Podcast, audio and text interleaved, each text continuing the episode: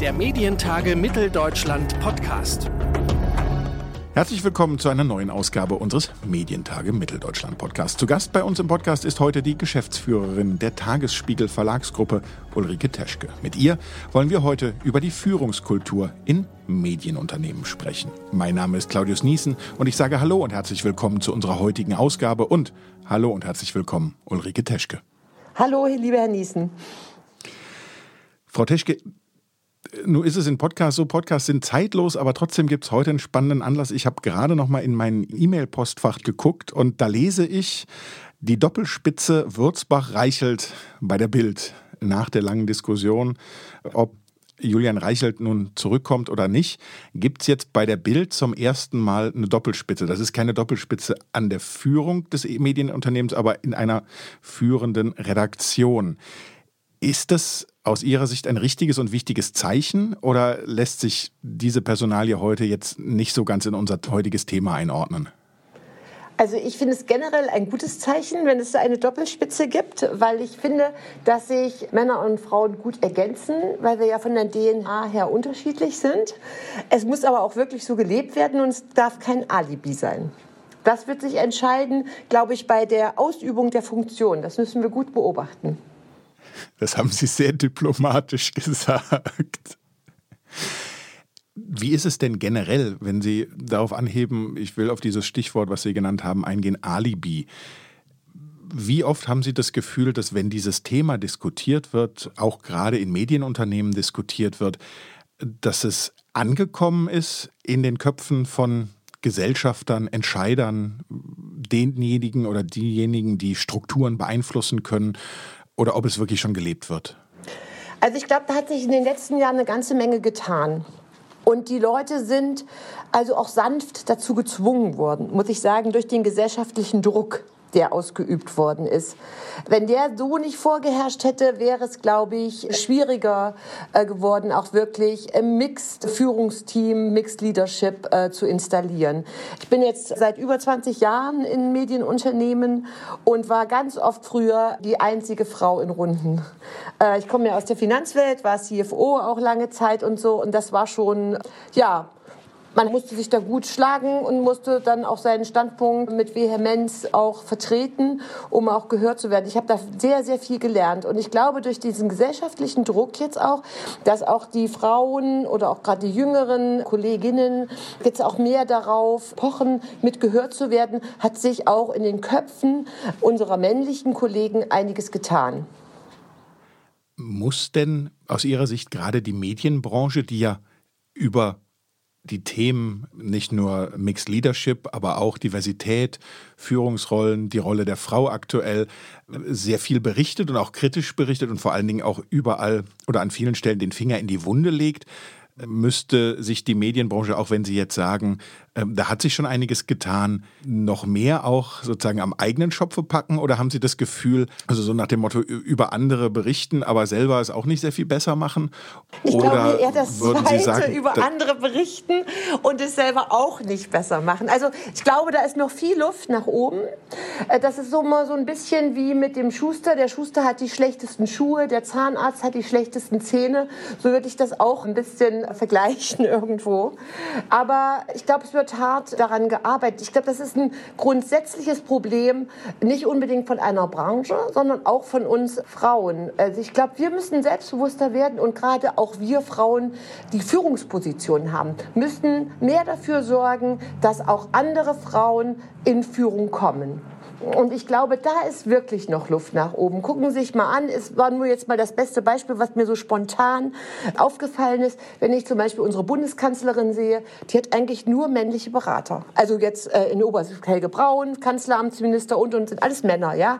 Äh, Seibert ist ein Mann und so weiter. Ich glaube, wir müssen als Frauen viel mehr dafür sorgen, dass auch unsere Kolleginnen dann sozusagen in Führung kommen.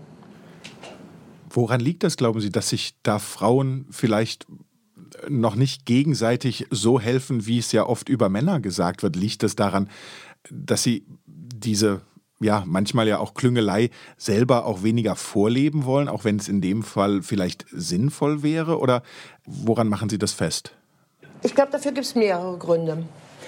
Das mit der Klüngelei könnte könnte ein Punkt sein. Also wie gesagt, Frauen und Männer sind halt unterschiedlich wirklich auch. Und es gibt ja auch sehr viel Konkurrenz unter Frauen, untereinander. Ja, ich habe das gemerkt auch in Führungspositionen, wenn mehrere Frauen in Führungspositionen in einem Unternehmen sind, da gibt's auch ganz viele Nickeleien und auch so, man nennt das ja dann auch so immer so ein bisschen abwertend Zickenkriege und so weiter. Also ich glaube, Männer sind da manchmal, weiß ich nicht, gehen damit anders um. Und als Frauen, glaube ich, muss man man auch, darf man nicht so viel Konkurrenz sehen, muss den anderen auch mehr Luft geben. Es gibt ja auch sehr viele Frauen, die so ihr Terrain unbedingt behaupten wollen. Ich glaube, da müssen wir Frauen auch an uns arbeiten einfach und auch gelassener werden und, und, und da auch großzügiger und unseren Kolleginnen auch mehr Platz zur Entfaltung geben.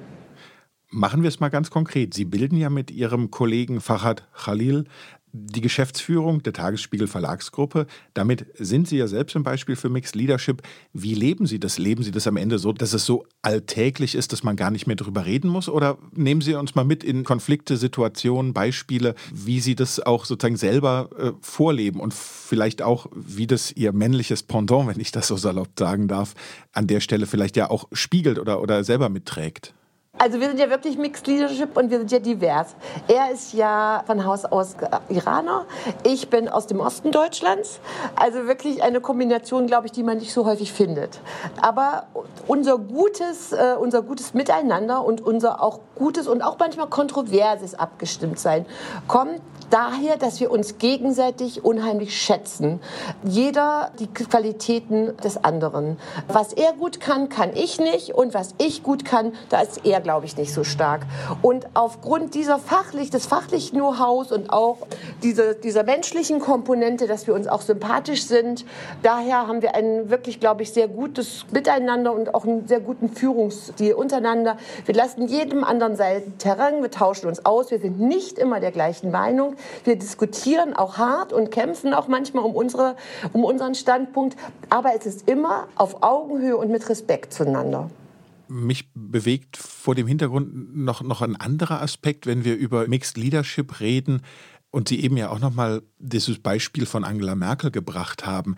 Wie sehr würden Sie denn aus Ihren Betrachtungen heraus sagen, dass egal ob eine männliche oder eine weibliche Führungskraft herangezogen wird als Beispiel, die Macht selber im Prinzip viel mehr mit diesen Persönlichkeiten anstellt und sie verändert und auch ihr Wesen, ihr Handeln bestimmt, als das Geschlecht am Ende. Oder anders diese These, es gibt ja immer wieder Aussagen, egal ob es männliche oder weibliche Führungskräfte sind, sie verhalten sich in ihren Rollen teilweise ja klassisch äh, und, und dieser Umgang mit Macht oder auch dieses Führungsverhalten kann man genauso bei, äh, bei Frauen kritisieren wie bei Männern und man muss eher an dieser Führungskultur an sich etwas ändern. Also dem würde ich nur zum Teil zustimmen. Was man an Angela Merkel, und das nun wirklich ist gerade exemplarisch gesehen hat, dass die sich hingestellt hat und sich entschuldigt hat und hat gesagt, es tut mir leid, es war mein Fehler, das nehme ich auf meine Kappe. Das hätte, glaube ich, ein Mann so in der Form nicht gesagt. Wage ich jetzt einfach mal zu behaupten. In dieser Klarheit, in dieser Eindeutigkeit und so weiter. Ich glaube, das macht viel häufiger eine Frau. Insofern unterscheiden sich Männer und Frauen schon. Es gibt immer die ein oder anderen Ausreißer, auch bei den Geschlechtern und so weiter. Aber ich glaube, Frauen sind oft empathischer und haben auch kein Problem, auch Fehler einzugestehen. Also die Fehlerkultur in Führungsteams, äh, nur aus Frauen oder gemischten, ist eigentlich, glaube ich, besser als nur bei Männern, die eigentlich also so sagen, also mir passiert das nicht oder das ist eine Schwäche, ich zeige Schwäche, wenn ich einen Fehler eingestehe. Auch privat liegt Ihnen das Thema ja offensichtlich sehr am Herzen. Sie engagieren sich im Vorstand der Helga Stöder Stiftung für Frauen in Führungspositionen. Was genau ist da Ihr Ziel? Ja, also Helga Stötter war ja Justizsenatorin in Hamburg damals und sie war, da kommt jetzt bei Arte auch ein Film über sie, Rastatter Prozesse, sagt Ihnen das was? Das mhm. ist das ja das französische Pendant zu den Nürnberger Prozessen und war da die jüngste Anwältin der Franzosen in diesem Kriegsverbrecherprozess. Und die hat mich sehr, sehr, sehr beeindruckt und äh, es war eben eine Vorstandsposition dort in dieser Stiftung, wurde ich gefragt, ob ich die einnehmen möchte und ich habe mich mich sofort dafür bereit erklärt, weil ich diese Arbeit auch gerade in dieser Stiftung höchst spannend finde. Wir geben jedes Jahr einen Preis raus äh, mit der Handelskammer Hamburg. Für kleine und mittelständische Unternehmen einmal einen Preis und für Großunternehmen zum Thema Mixed Leadership. Und wir haben einen sehr guten Fragebogen äh, erarbeitet, wo die Unternehmen sich damit bewerben können. Wir haben eine hochkarätige Jury eingerichtet und das ist immer eine ganz anerkannte Veranstaltung. Selbst jetzt bei äh, Corona hatten wir 600 Leute, die da sich angemeldet haben und mitgemacht haben. Und äh, ich glaube, durch diesen Preis, also jetzt in Hamburg, der da fest etabliert ist, den werden wir jetzt demnächst zum zehnten Mal vergeben, ist das Thema doch stärker nochmal in die Köpfe gekommen. Auch der Unternehmensführer. Und ich möchte gerne diese, äh, diese Geschichte hier auch in Berlin etablieren und bin da jetzt gerade mit Berlin Partner, das ist ja die Marketinggesellschaft aus Berlin, im Austausch und mit Charta der Vielfalt, wo der Tagesspiegel ja auch immer jedes Jahr Partner ist bei der Diversity-Konferenz. Jetzt ist Geschlecht, wir haben es auch schon angesprochen, nur ein Aspekt von Diversität. Bereits seit 2012 veranstaltet äh, der Charta der Vielfalt e.V. und der Tagesspiegel mit Diversity Deutschlands ja kann man das so sagen, führende Konferenz für Vielfalt in der Arbeitswelt. Nun sind Sie ja aber auch Chefin dieser Verlagsgruppe. Sagen Sie doch mal, wie Sie als Arbeitgeberin konkret darauf achten, sowohl äh, das Thema Diversität, wie wir es zum Beispiel ja auch aus dem Diversity-Handbuch der neuen deutschen MedienmacherInnen lesen können, Probleme begegnen, aber auch auf den Anteil weiblicher Führungskräfte. Also ich glaube, seitdem ich hier bin, ich bin jetzt seit 2017 äh, beim Tagesspiegel in Berlin, hat sich schon einiges getan. In erster Linie auch im Verlag. Da haben wir äh, so über 40 Prozent weibliche Führungskräfte. Das ist jetzt, also ich an der Spitze direkt unter mir in der Geschäftsleitung haben wir im Moment keine Frau. Daran arbeite ich aber sehr, dass wir diese Geschäftsleitung erweitern werden, eben auch mit zukünftig eventuell zwei Damen, die dort mit reinkommen. Und darunter haben wir eben 40 Prozent weibliche weibliche Führungskräfte im Verlag. Was sich jetzt gerade getan hat, war in der Chefredaktion, da haben wir jetzt auch sehr stark darauf hingewiesen, dass wir eben jetzt zwei stellvertretende Chefredakteurinnen haben und einen neuen stellvertretenden Chefredakteur.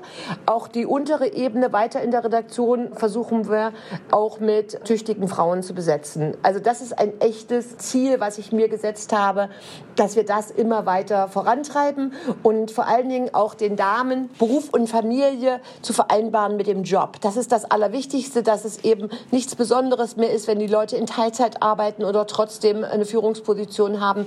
Oder eben auch wenn Leute wie bei mir, ich arbeite ja auch nicht Vollzeit. Äh, ich arbeite auch nur 80 Prozent hier in Berlin und habe meine kranke Mutter gepflegt, sodass man auch so ein Vorbild ist für die Kolleginnen und sie ermutigt und sagt, Leute, es geht. Wenn wir zusammenhalten, wenn wir ein gutes Führungsteam sind, es geht, du kannst auch in Teilzeit führen. Sind Sie eine Verfechterin der Quote?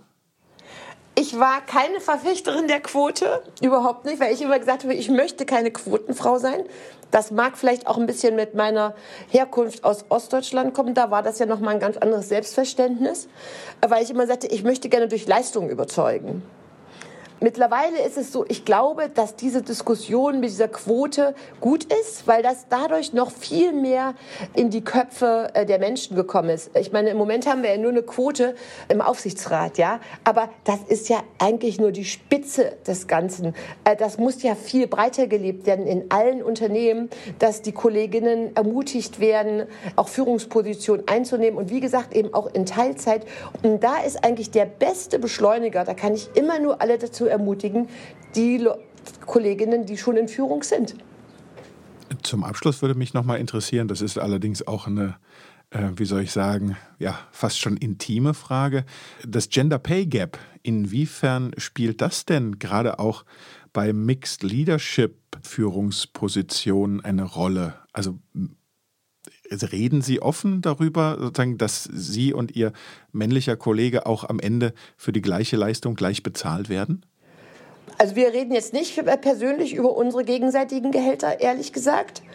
Aber äh, ich kämpfe schon für mein Gehalt und bin da auch sehr selbstbewusst. Und das ist auch was, was man lernen muss. Also früher, glaube ich, bin ich immer schlechter bezahlt worden als männliche Kollegen in gleicher Position. Aber irgendwann merkt man auch seinen Wert und so weiter. Und ich bin da sehr selbstbewusst und vielleicht verdiene ich ja sogar mehr als er sagt Ulrike Teschke, die Geschäftsführerin der Tagesspiegel Verlagsgruppe, hier bei uns im Podcast der Medientage. Und ich sage vielen herzlichen Dank für das Gespräch, Frau Teschke. Ich danke auch. Vielen Dank. Unseren Podcast gibt es übrigens überall da, wo es Podcasts gibt, zum Beispiel bei Apple Podcast, dieser Spotify oder Google Podcast. Und natürlich auf unserer Webseite www.medientage-mitteldeutschland.de. Da finden Sie alle bereits veröffentlichten Folgen. Und wenn Sie in Zukunft keine Folge verpassen wollen, was wir doch sehr hoffen, dann abonnieren Sie unseren Podcast doch einfach. Mein Name ist Claudius Niesen und ich sage vielen Dank fürs Zuhören und bis zum nächsten Mal. Der Medientage Mitteldeutschland Podcast.